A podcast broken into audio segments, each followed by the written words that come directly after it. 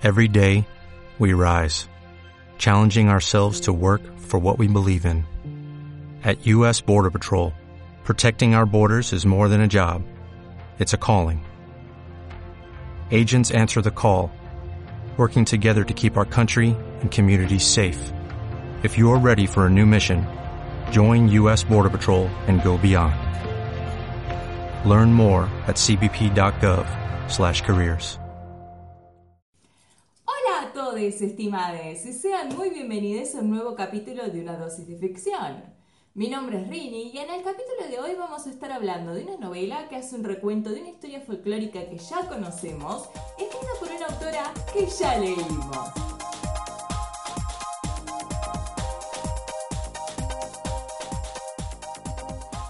La novela de la que vamos a hablar hoy es Winter Rose o Rosa Invernal, escrita por Patricia A. McKillip. De Patricia McKillip leímos previamente Tarde el Niño Cambiado en la temporada anterior, una novela que me gustó mucho, que tiene una muy linda escritura, que también tiene esta novela, si bien está quizás incluso más refinada en función a la trama. Y la trama está relacionada con la balada de Tamlin, que es una historia que también ya conocemos, puesto que hablamos de ella cuando discutimos una corte de rosas y espinas de Sara Mas, novela que a mí no me gustó y quizás más que no me gustó fue una novela que yo consideré problemática porque tiene un romance que es claramente abusivo y que sin embargo está enmarcado como un romance. Así que es una de esas historias que encuentro que sea problemática especialmente para ser vendida para jóvenes adultas. Pero en cualquier caso, Rosa Invernal es harina de otro costal en un montón de sentidos. La historia nos hace seguir a Royce Melior, que es una chica que vive en el campo con su padre, que es viudo. La madre de Royce murió cuando ella era muy niña y Royce prácticamente no tiene memorias de su madre. Vive también con su hermana Laurel, que es su hermana mayor, que es una chica muy coherente, muy sensata que está comprometida con otro joven granjero de la zona que se llama Perrin. Royce es una joven muy particular, no solo porque a diferencia de su hermana no es considerada una mujer sensata, ni muchísimo menos de su casa, sino porque también es algo salvaje. Royce vive buscando cosas en el bosque y más bien encontrando cosas en el bosque. Royce se gana unos dineros entregando las hojas que ella encuentra, plantas, flores y demás para hacer test, para hacer medicamentos. Ella sabe mucho de eso, prepara también sus tisanas, la tiene muy clara y en términos generales Royce conoce muy bien el bosque, es parte de ella tanto como ella es parte de esa existencia salvaje y riquísima que es la vida vegetal de la zona. Pero hay mucho más en Royce. Cuando nosotros la conocemos nos la encontramos tomando agua de un pozo que ella encuentra, un pozo secreto, con un agua que tiene gusto a rosas. Ve de la luz, de la luz del sol, la luz del verano, de los últimos días de verano, ve salir a un hombre. Lo ve transformarse desde esa luz en un hombre. Y ella ve esto medio escondidas, y se queda pensando en eso, si habrá sido producto de su imaginación o si realmente vio lo que cree que vio, hasta que se encuentra con ese hombre en el pueblo. Ese hombre es Corbett, Corbett Lynn más específicamente, es hijo de un muchacho que desapareció del pueblo. Su padre, Terlelin, desapareció luego de dar muerte a su propio padre, al abuelo de Corbett, Lynn. Es decir, que acá hay una historia bastante turbia. Y los rumores empiezan a correr desaforadamente en todo el pueblo, porque parece que en el momento de su muerte, Lynn maldijo a su propio hijo. Ahora, Nadie estaba presente en ese momento excepto el muerto y el asesino.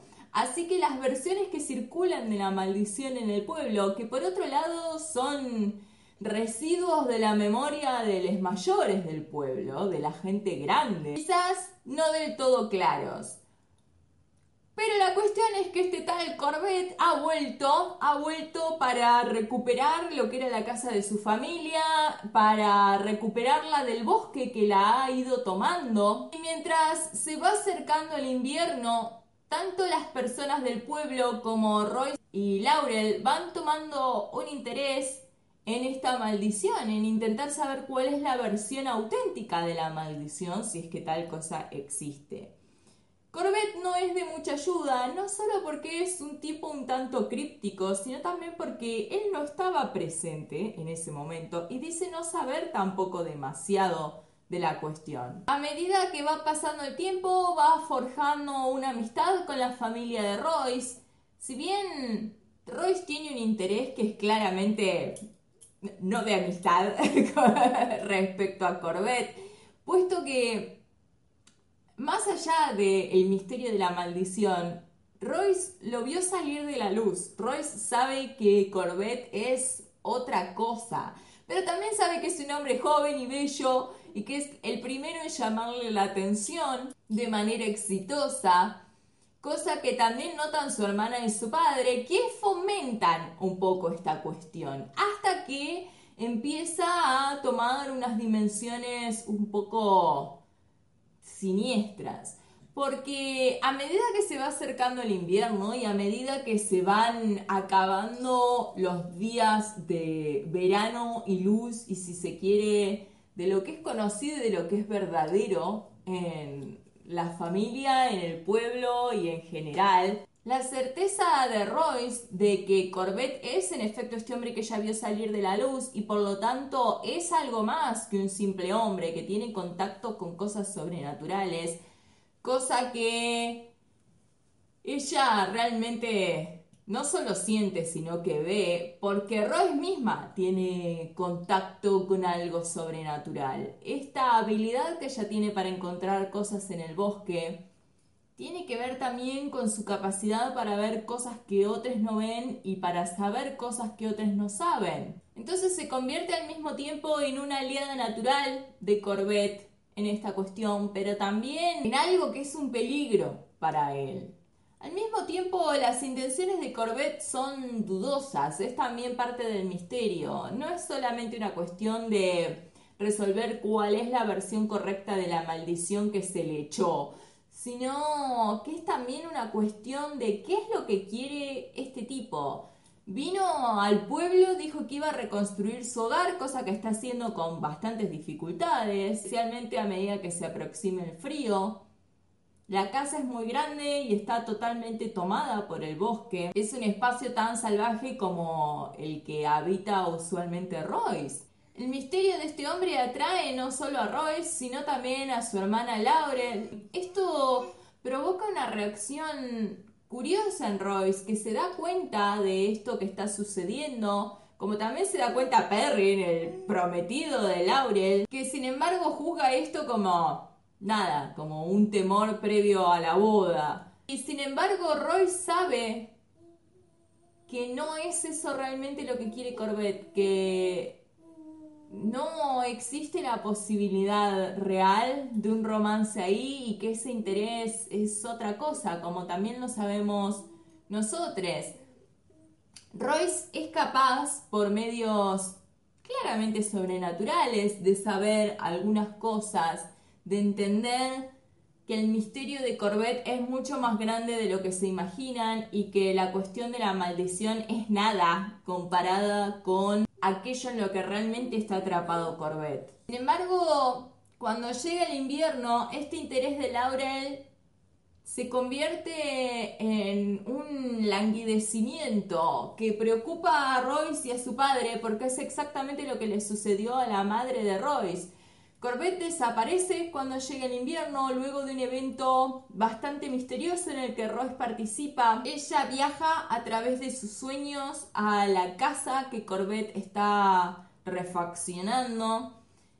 Es parte de un evento sobrenatural que termina con una persona muerta y con Corbett desaparecido. Entonces, ella sabe y no sabe lo que sucedió ha visto un lado distinto de Corbett. Ella ha visto el otro mundo al que él pertenece. y se tiene que cargar encima la tarea de traerlo a este mundo porque es lo que él desea y ella le promete su ayuda. En el otro mundo, Corbett es un ser que ruega desesperadamente por la ayuda de Royce. Entonces, por él, pero también por su hermana y también por sí misma, es que Royce debe emprender la tarea de intentar ayudarlo a volver, porque ella no sabe si tiene las herramientas necesarias. Y el otro mundo es un lugar muy oscuro, muy engañoso y realmente difícil de comprender. Incluso para Royce, que tiene algo de pertenencia a él. Ustedes me dirán, qué ambiguo el relato que estás haciendo de esta novela, Rini. ¿Por qué no explicas las cosas de manera más claras? Y es porque parte del encanto de la novela está en el modo en el que se nos narran las cosas, que no es ambiguo, pero sí es altamente onírico. Intentar expresar de manera sólida lo que sucede en esta novela no es complicado, pero sí es una abstracción innecesaria. Esta novela se disfruta realmente leyéndola y el cuento que yo les puedo hacer de ella va a ser necesariamente inferior. La riqueza de su lenguaje y de su historia es tal que realmente la tienen que leer. Es una excelente novela. Si tienen la oportunidad de leerla, léanla porque es muy buena y muy hermosa. Y el trabajo que está hecho sobre el lenguaje es excelente. Es tan fino lo que está haciendo Patricia McKillip acá, tan prolijo. Honestamente, no hay otra manera de describirlo. El lenguaje es onírico y es extraño porque responde a una historia que nos está contando de un hombre que es prisionero de un mundo que es onírico y es extraño y nos es completamente alien. Y una mujer que es capaz de entrar a esto, pero no pertenece del todo a él, del mismo modo que no pertenece del todo a nuestro mundo. Y que sin embargo tiene ciertas intuiciones, tiene ciertas comprensiones y a través de eso se nos va haciendo la narrativa. Tiene momentos tan bellos esta novela y están escritos de un modo tan bello. Hay sugerencias hermosas en todo. Hay momentos en los que Royce no sabe realmente lo que está sucediendo, pero la escritura es tan hermosa al contarlo, que incluso si son cosas confusas, realmente no se siente como esto está mal, esto está muy bien. No quiero arruinarles esta experiencia, porque esta novela es realmente una experiencia. Yo tuve la suerte de experimentarla en lo que creo que sería el modo ideal de leerla, que es, la leí cuando estaba en los primeros días de la crianza de mi criatura, hace ya un par de meses, cuando me tenía que despertar a la noche a amamantarla porque ella todavía era muy bebé y no tenía el control de cabeza necesario para para poder amamantarla durmiendo en la cama como puedo hacer ahora. Entonces tenía que despertarme, agarrarla, realmente poner cierta atención a lo que estaba haciendo y en esos momentos de entrevela en la oscuridad leí esta novela y mi estado personal generó el momento justo para poder disfrutar de esta novela que tiene, e insisto, un lenguaje altamente onírico. Las cosas se suceden con la lógica de los sueños en un montón de aspectos. Y eso está perfecto para la historia que se nos está narrando. Pues la leí de nuevo hace poco para refrescarla y quizás también para asegurarme que mi estado en ese momento no fuera influencia sobre lo que opino de la novela y que la novela en realidad fuera más o menos y yo estuviera inventando un poco al respecto. Y la verdad es que no, se sostiene, es una excelente novela, que hace un muy buen trabajo en retratarnos este otro mundo, el mundo de las hadas, como algo alien, algo que nos es totalmente externo y difícil de entender. En la balada de Tamlin, Tamlin es secuestrado por las hadas, por Les Fae, él es prisionero de este mundo y también lo es Corbett de maneras totalmente distintas que están muy bien construidas en la novela.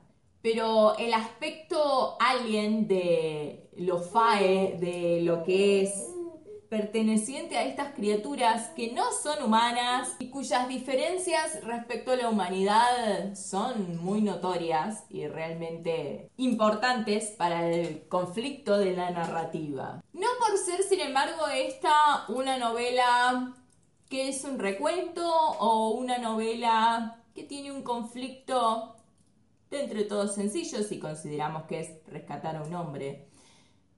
Es una novela con temas menos complejos. No por ser una novela onírica y con elementos muy poéticos, deja de tocar temas ciertos.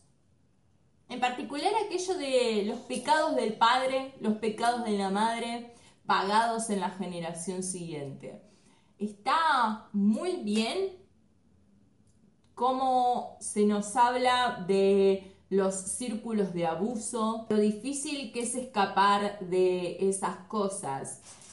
El padre de Corbett mata a su padre, lo mata por razones que están en la novela y que son entendibles. Ahora, ¿cómo afecta esto a Corbett? ¿Cómo afecta al propio padre de Corbett? Se puede escapar de eso y si se puede escapar, ¿se puede lograr simplemente huyendo o hay todo un trabajo de fondo? Y en el caso de Royce, la razón por la que ella es capaz de introducirse en este mundo fantástico, de ser parte del aspecto sobrenatural de esta historia, tiene que ver con su madre, no quiero spoilear nada, y también los secretos estos secretos que alimentan no solo el misterio de la historia, sino también la memoria y la imaginación de los mayores en el mundo de la novela.